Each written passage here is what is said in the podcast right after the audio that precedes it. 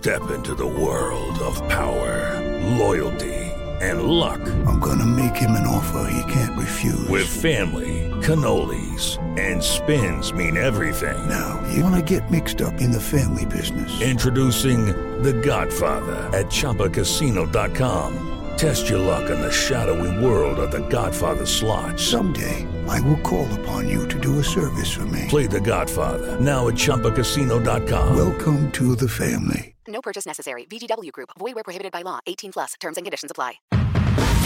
Te traemos lo mejor del metal en radio. Y en podcast. Pláticas con tus artistas favoritos. Especiales musicales. Transmisiones desde conciertos. Para escuchar a todo volumen. Esto es Loud Metal Podcast. Señores, bienvenidos a Loud Metal Radio. Mi nombre es Arlan Gustafson y estamos en, aquí con una super celebridad. Él es nada más y nada menos que el vocalista y el líder de la banda Haggard. Arlan, Yeah. it's a pleasure to meet you. Thanks for having time for me. And uh, I'm good, and I hope that we can start an amazing interview. Okay, let's go. So, um, I know that y- you're guys are right- right now in, in Brazil, isn't it? Sao Paulo. And how is it? How- Exactly. how's the adventure there in, in Brazil?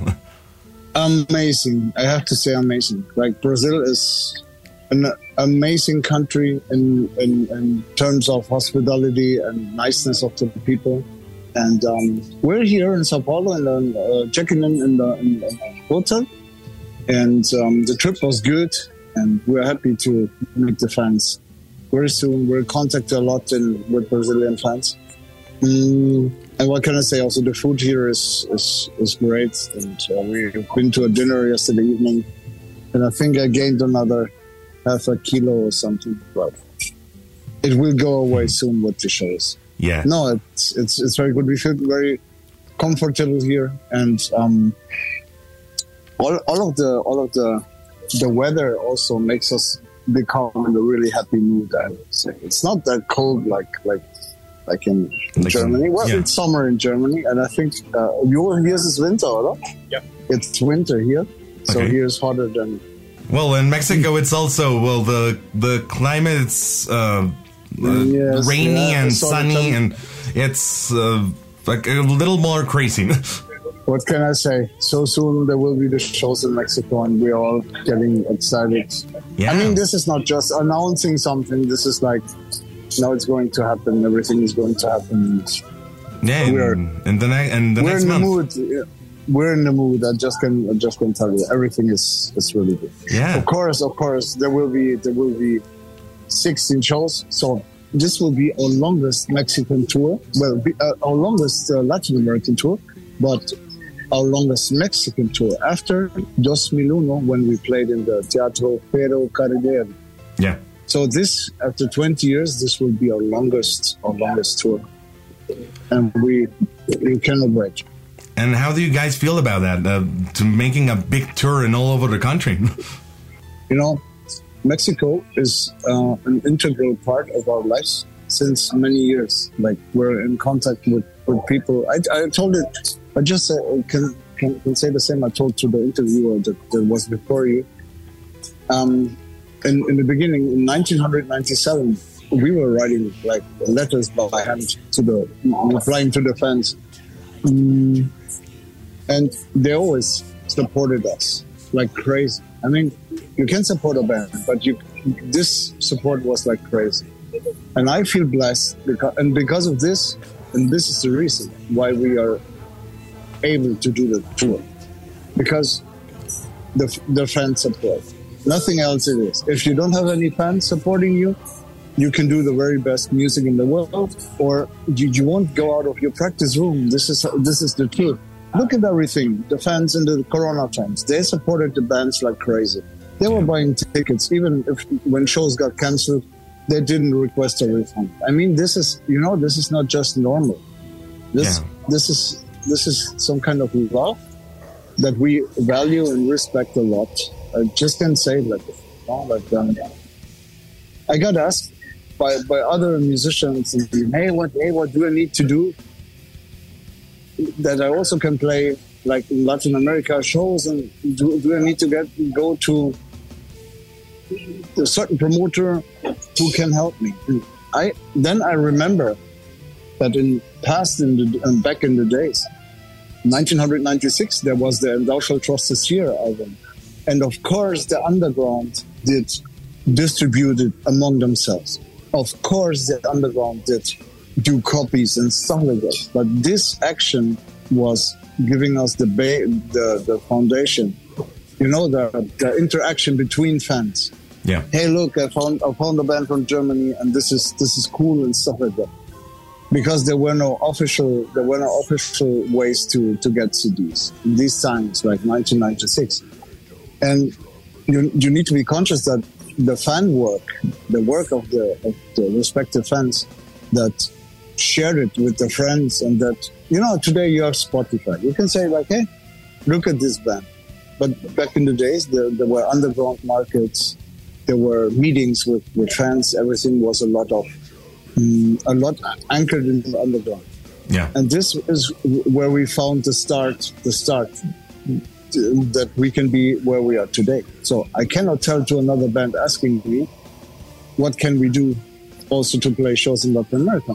And I, of course i tell you need to get more popular there and you need to you need to be present. You need to that the people like you Yeah. but this what we what we got in the past this is not mm, um, you cannot you cannot replay this.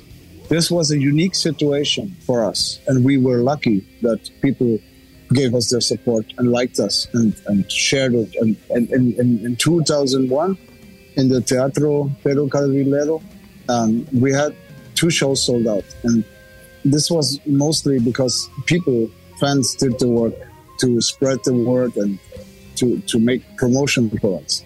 And today i think i think situations like that are possible but are much harder to realize because um, you have today I, I don't know like how, how many thousand new songs on spotify every day. So how, how should a fan be focused on whatever? They they get the full they get the full the full range of, of songs. They even if they would listen to the complete day with 10 different um, um, devices they could not never listen to everything that might be interesting for them. And yeah, so totally. so wait this was my oh no um, that's the point. And this is how we how we started how we really started.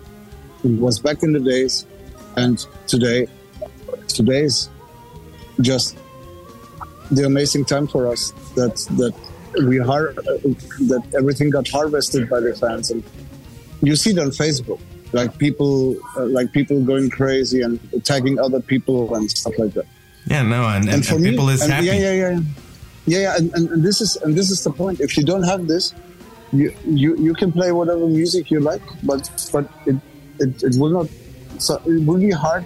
It will be hard. It, it's and the fans, the fans are the the main stars in this tour. This is just what I can say. Maybe it sounds strange, like yes, Asis, come on, you tell this, yes, blah. But it's this is the way I see it. You need to be grateful for what you have always. I totally agree. so, um, I, I have a question with, uh, which I would like to know, which is, um, well, Haggard is confirmed by uh, like 18 musicians, am I right? Or, or, or it's more or less 18? Haggard, Haggard is. Uh, I think now on tour we're like twelve or eleven. Like Okay. eleven is the is the regular is the uh, eleven until fourteen is the regular lineup, and then we can we can extend like 120 orchestra Oh, plus orchestra or whatever. Well, it's not it's not that complicated because you can adopt classical music, musicians, but we, we're speaking as Haggard as a as a band yeah. then mm, since several years it is like i would say 11 to 12 musicians is the is the is the main lineup and then depending depending what the event is it can go up to 15 16 Wow. yes So, um, how's the logistic of transporting all the members? How's the logistic and like to like in every concert? well we um, we have uh, the musicians and the instruments Yeah. uh, all in all there are nine nine extra luggage bags you know you can the the best is to travel with these 23 kilo bags and we have our own monitor solution that is um, in, in two of the. Um, this is a rack um, in two parts with a mixing desk inside with uh, with uh, with everything that's necessary to do the monitors. So we are we are faster. You know, in the past we did it mm, locally with uh, with uh, local technicians. Every monitor set up from from the beginning and stuff like that. But nowadays the technical things are you have a rack mixer and um, you, you just can you just can take it with you whenever and you have a split. Well, I don't want to be too technical, but but you, you have some devices and you establish to to the monitors via the smartphones and tablets of the of the people. Um, so everybody can adjust his or her own sound. Mm, then there are the instruments, one cello, then there's one case with three guitars for Claudio, one case with three guitars for me, then one case with two bass guitars, and uh, two other cases with equipment, stuff like that, adapters and, and uh, whatever you need for the show. Okay. This is the logistics, so it's not it's not so Uh, some people ask me like, "Hey, this must be like this is okay." Really, we have our private bags. We're we're 14 people on tour, so 14 bags uh, pri- privately and um, plus nine, so it's 23 bags. It's not not huge. Everything's cool. I, I would think that it's gonna be uh, crazy Yes, says you, you you you imagine that it's completely exceeding and that it's completely blowing up. No, no, no. We found our configuration, and this is like nine bags extra. It also costs something, but for the promoters, I think this is some kind of uh, easier to carry than than uh, you know, like like um, mm, overweight containers and. No, no, no! I don't want this for the promoters because they should not suffer. They should be happy and make good shows and um, and um, so we I try to make all the we try to make all the packages in the 23 kilo maximum. Yes. so, um, Haggard is well known of combining met, uh, met, metal music with symphonic music. Uh, what is the challenge of combining these different types of music? Um, I think they transport mainly transport the same feeling. Like symphonic music and metal music are some kind of have identical feelings, ranges of feelings like aggression, like sadness, like desperation. You can you there they are some kind of brother and sister in music. Yeah, and they're all people who say that if Mozart would have lived today, he would be a metalero. And I personally completely agree because this is the music. Well, yes, maybe, maybe he would do that Yeah. very likely. So, um, these two pairs of music, they fit together very good, and you can combine them flawlessly.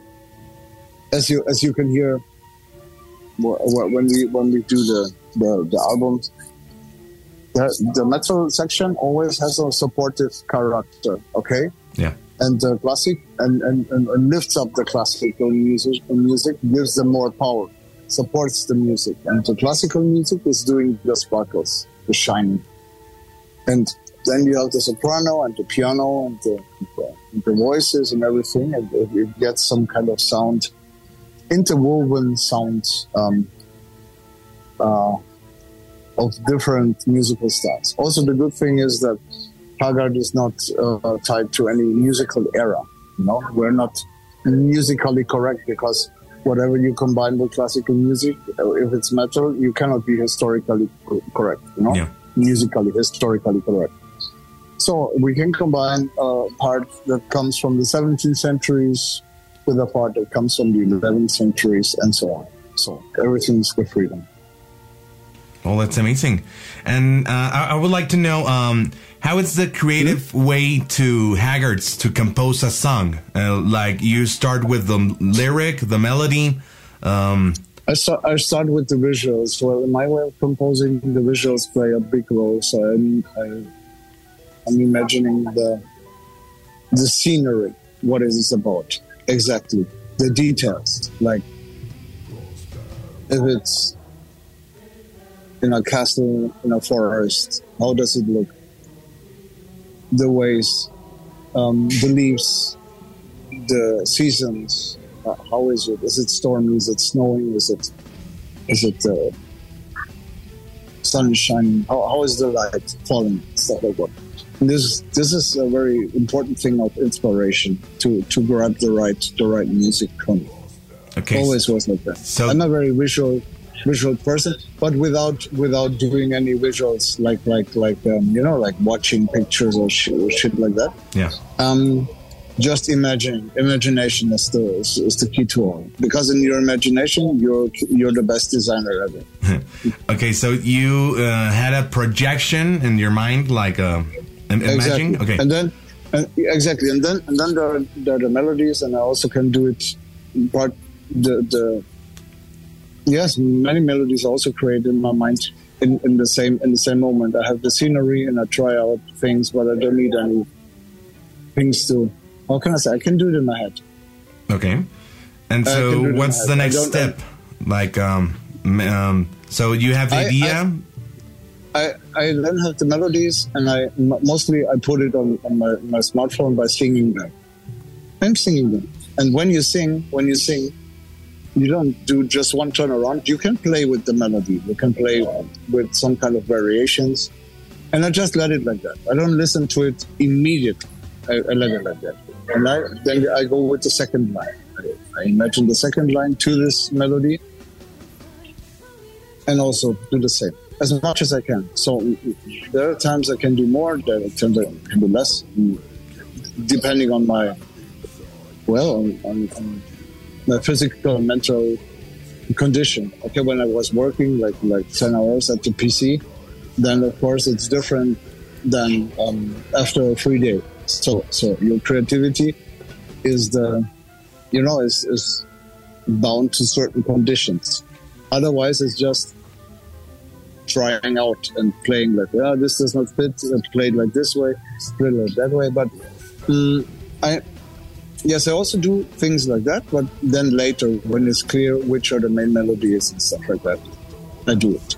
Mm, but yeah, in particular, that's it. It's it's a for me is is a very easy way to to have the things done because you can you can do it anywhere. You don't need any device for it and stuff like that. Just the inspiration. Yes, there are places that it works a lot, like in the forest, for example, doing long walks or uh, general nature is a good is a good place to be. Well, that's amazing. That's amazing. As is, thank, Thank you, you. very much for your time. Um, uh, my best wishes for you and, and all the uh, members of the band and, and the tour in Mexico. It's going to be awesome, and Loud Metal Radio is going to be there and, and the presentation in Mexico City. So I hope to see see each other. And thank you so much for your time. We have to meet. We Yeah. have to meet in Mexico City. yeah, I, I would like to and have some beer or, or you know. We, you can have some beer. I'm not drinking any alcohol, Okay. so I'm. Estoy aburrido. yeah, you know, I'm, I'm, Con, I'm, con pura agua. So, so never did like the taste. It does not have any reasons, any special reasons for it. And when I was 20, 25, I thought like I, I'm not starting with it just to, you know, just to drink alcohol. Yeah. So the less alcohol I drink, the more you can have. Okay. so no, I, I like to, I like other drinks um, all over the world, whatever. Not like, but for example, when I, for example, of course, when you eat ice cream, it must be made with rum. Okay, so there are certain dishes in the world. Mm, chocolate ice cream. I mean, it must be made with rum. Okay, in Germany, Okay. uh, well, in Italy, they made it. Uh, they make it with alcohol or some sauces also in, in, in the food. In the food area, uh, of course, it is with alcohol, and I love it. Okay, I just I just don't drink beer or whiskey or something like that Yeah. just having having my I don't know my my agua or my tea or whatever is suitable hmm. in this moment. So Yeah. yes, everything's cool. We can do it. Meeting in Mexico City. Thanks a lot for your time, man. No, thank you very much.